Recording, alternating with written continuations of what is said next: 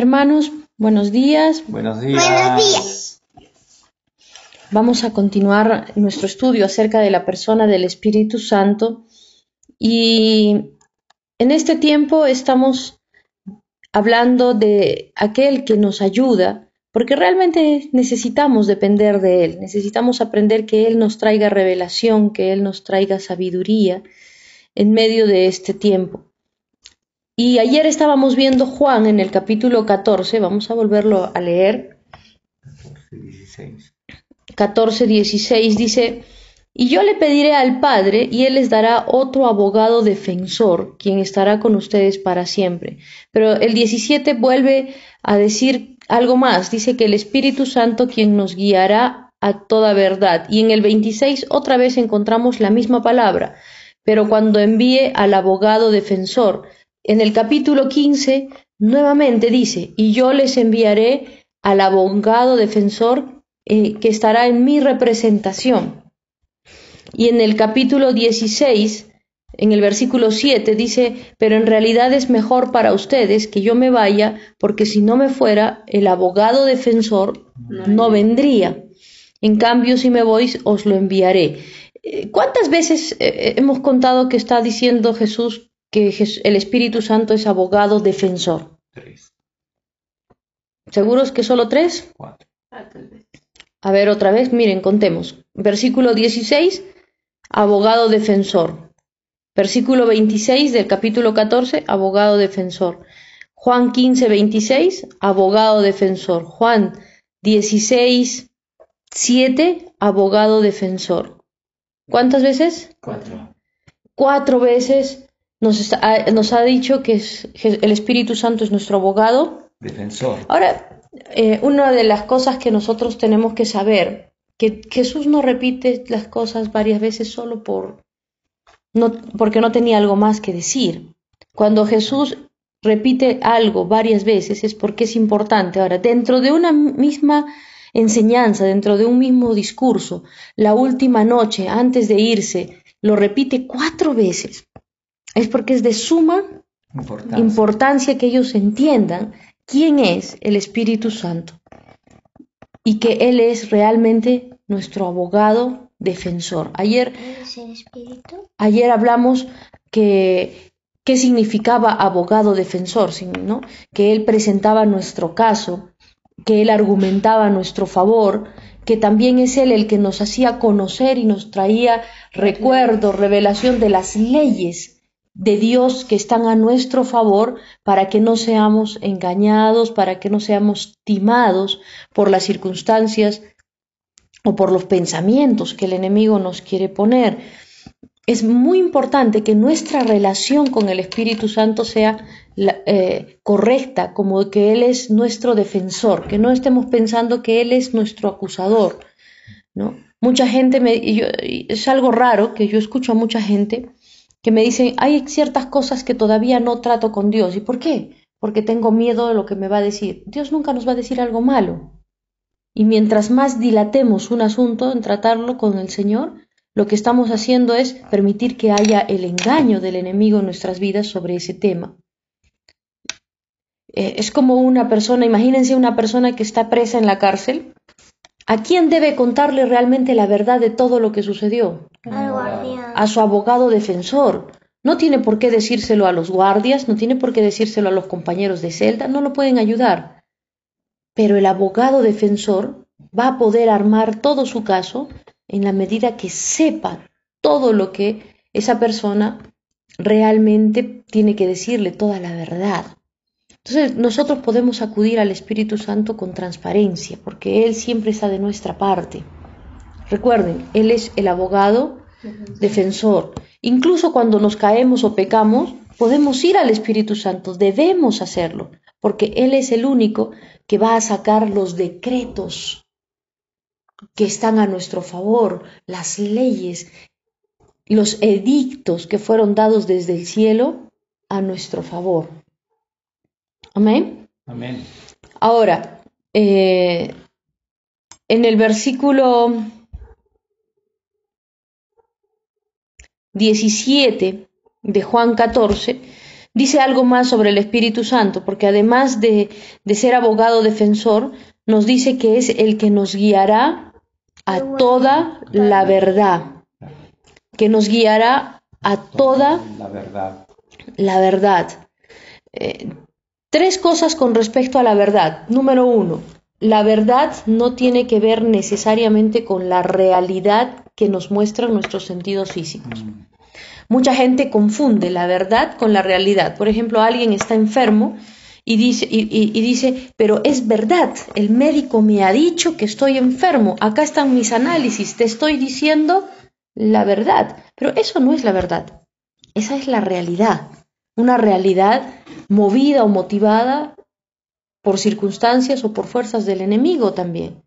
La verdad está por encima de la realidad. La verdad es que por las llagas de Cristo Hemos sido sanados. hemos sido sanados. Aunque mis sentidos físicos todavía vean ahí la enfermedad, la verdad es mayor que la realidad y más bien la realidad física, tarde o temprano, tiene que ajustarse a la verdad si nosotros caminamos en esa verdad. Entonces es tan importante esta función que el Espíritu Santo tiene de guiarnos a la verdad. Cuando viene cualquier situación, cualquier circunstancia, nosotros no podemos tomar decisiones o ser guiados por la realidad que nos muestran nuestros sentidos, sino que tenemos que ser guiados por la verdad que está escrita en la palabra de Dios y tenemos que permitir que el Espíritu Santo nos guíe y nos revele esa verdad. En toda, en toda, en toda circunstancia, la verdad tiene que imponerse por encima de la realidad. Jesús dijo, yo soy el camino La verdad y la vida. y la vida. No hay otro fuera de mí. Fuera de la verdad no vamos a encontrar vida. Fuera de la verdad no vamos a encontrar el cumplimiento de las promesas de Dios. Entonces, número uno, dijimos con respecto a la verdad, hay que separarla, hay que diferenciarla de la realidad. Número dos, respecto de la verdad, Jesús y su palabra son la verdad. Jesús y su palabra son la verdad. No puede haber sombra de duda en nuestro corazón y nuestra mente con respecto a las palabras que Jesucristo ha dicho, porque son la verdad. Si nosotros no las vemos como la verdad, entonces ese es el motivo que esas palabras no tienen efecto en nuestra vida. Porque yo escucho a mucha gente decir, bueno, eso dice la Biblia, pero yo pienso, o sea, tienen su propia verdad, mayor que la verdad de Dios, en teoría, ¿no? Verdad entre comillas. No, no puede ser así. No existen dos verdades. No hay tu verdad y la verdad de Dios. Bueno, eso será lo que Dios dice, pero yo pienso, yo siento, a mí me parece, la- las cosas que están en tu alma, la formación mental que hayas tenido por las circunstancias o por los aprendizajes, no son la verdad. La única verdad está en la palabra de Dios. Nuestras tradiciones no son la verdad.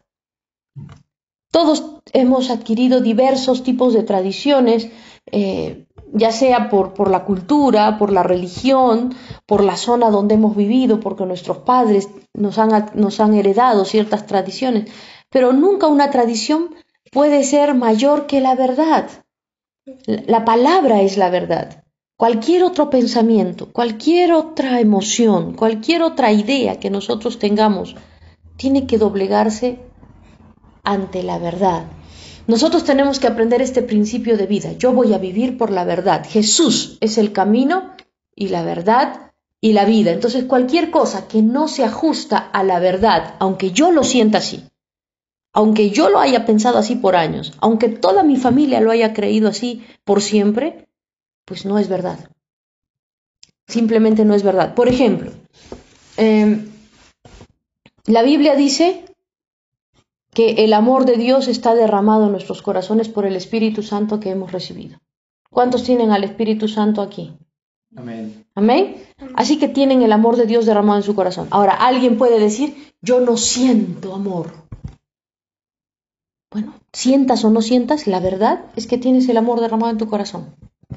No tiene nada que ver. ¿Los sentimientos son mentirosos? Sí, los sentimientos son muchas veces mentirosos. Los sentimientos son motivados por las circunstancias, por los eventos de la vida. Y esas son cosas cambiantes. La palabra es estable, es firme. Así es. Entonces, ¿qué debo yo elegir? ¿La verdad o la mentira? La verdad. ¿Qué debo yo elegir? ¿La palabra o mi emoción? La palabra. La palabra. ¿Ok? Igual en cuanto a, a pensamientos, ¿no? O sea, por ejemplo, eh, dice la escritura que el amor todo lo perdona. Ah, no, pero yo no pienso que eso deba perdonarse. Bueno, tú no piensas en tu pensamiento natural, pero ¿qué dice la palabra? Te va a perdonar a todos. Que todo, el amor todo lo perdona, o sea que nosotros tenemos que perdonar a cualquiera. Pero yo no quiero porque no creo que sea justo, porque eso no interesa. Tu verdad, entre comillas, tu pensamiento, no puede estar en, contradicción con la palabra. Tú tienes que escoger la palabra, porque la palabra es la única verdad que trae vida, es la única verdad. Amén. Amén. Entonces, o, o contrapongamos con, la con las tradiciones, ¿no? Porque muchos de nosotros eh, tradicionalmente eh, hemos aprendido, por ejemplo, que acerca del purgatorio, muchos hemos aprendido acerca del purgatorio y nos han enseñado que hay que rezar para sacar a los muertos del purgatorio. Pero, ¿qué dice la verdad? ¿Qué es por Eh, el purgatorio, eh, en, en algunas religiones creen que es un lugar intermedio entre el cielo y el infierno. Entonces las personas que hubieran muerto creyendo en Jesús, pero que habían cometido un pecado que no llegaron a confesar, no pueden entrar al cielo porque no están totalmente limpios, esa es su teoría, no es lo que dice la palabra, y eh, tampoco van a ir al infierno porque ya tienen a Jesús, entonces hay un lugar intermedio, dicen ellos, ¿no? que es llamado purgatorio, donde van a ir a sufrir por un tiempo hasta que paguen por su pecado y luego puedan entrar al cielo. Entonces, eh, mucha gente tradicionalmente tiene esta idea, ¿no? Y por eso, eh, incluso en las misas de difuntos, ¿no? Le dicen a, la gente, recen, y pobre de ustedes que no recen porque su familiar no va a salir del purgatorio. Pero, ¿dónde dice en la escritura que existe purgatorio? No hay un solo versículo que, que fundamente la palabra purgatorio. Y Jesucristo, más bien, dice, eh, Él pagó, la escritura en Hebreos dice que Él fue sacrificado una sola vez para siempre por todos nuestros pecados. Y su sacrificio es más que suficiente. Así que Él pagó por todo. Gálatas dice que fuimos redimidos de toda maldición de la ley a causa del pecado y fuimos para que pudiéramos ser herede- herederos de la bendición de Abraham. Y si nos remontamos a la misma muerte de Jesús, vemos al lado de Jesús un hombre malvado, un criminal, que merecía la pena de muerte y ese hombre mismo lo reconoce, nosotros merecemos morir. Pero cuando él clama el nombre de Jesús, diciéndole solamente cuando estés en el reino de tu Padre, acuérdate de mí, o sea, yo creo que tú realmente eres un rey. Jesús le dice, no te preocupes, hoy estarás conmigo en el paraíso. Hoy, no dentro de 20 años que pases en el purgatorio, porque mira, eres un criminal. Eh, no hay, no hay forma de poder sustentar bíblicamente la existencia de un lugar intermedio de dolor o de tortura. Eh, Eso implicaría decir que el sacrificio de Jesús en la cruz no fue suficiente, pero el sacrificio de Jesús fue y es suficiente. Entonces, ¿qué debo creer yo? ¿Algo que todos creen por tradición o la verdad? La verdad. La verdad de la escritura. Lo mismo que la eh, ge- gente que anda creyendo, por ejemplo, eh, en el horóscopo o en las ¿Qué suertes. es horóscopo? Es que la gente dice según el mes que ha nacido que les va a tocar diferente suerte para vivir o, o, o creen en, en- en las suertes, ¿no? Como que echan las suertes o en el número tal es mi número de suerte. Pero la, la escritura no habla de que nuestra vida sea un sortilegio, sino que nuestras decisiones, porque la, escritura dice claramente, he aquí he puesto delante de ti el bien y el mal, la vida y la muerte. Escoge tú la vida. O sea, yo tengo la capacidad de elegir mis decisiones, van a decidir mi futuro. si va a ser de vida o de muerte, de bien o de mal. Otras personas también creen así, ¿no? Dice, todos hemos nacido con estrella, unos y otros estrelladitos. Pero eso tampoco es conforme a la escritura, porque allí dice, escoge tú. Yo te aconsejo que tú escojas la vida. Yo te aconsejo que tú escojas la vida. Así que nosotros tenemos que escoger la vida. ¿Cómo lo hacemos? Escogiendo la verdad, escogiendo a Jesús, que es el camino, la verdad y la vida. Y cada uno de nosotros tiene que tomar esta decisión. Mi vida va a ser regida por la verdad. ¿Quién me revela esa verdad? El Espíritu, El Espíritu Santo. Él es el que nos va a revelar toda la verdad. Es Él el que hace que las escrituras, cuando las leemos, nos sean explicadas y entendamos la verdad. Y esta verdad dirige nuestras vidas si nosotros nos dejamos dirigir por ellas y tenemos un corazón dócil a nuestro Maestro, amable, para recibir lo que el Maestro Espíritu Santo nos quiere traer. Amén. Entonces, hermanos, eh, hoy es un, un buen día para doblegar nuestro corazón al Espíritu Santo y a su palabra Amén. y ser guiados por la verdad. Les mandamos muchos cariños, muchos abrazos. Les animamos a seguir meditando Juan capítulos 14, 15 y 16. Realmente después de la muerte y resurrección de Jesús son capítulos de mucha importancia para entender cómo caminar en esta tierra. Un fuerte abrazo para todos.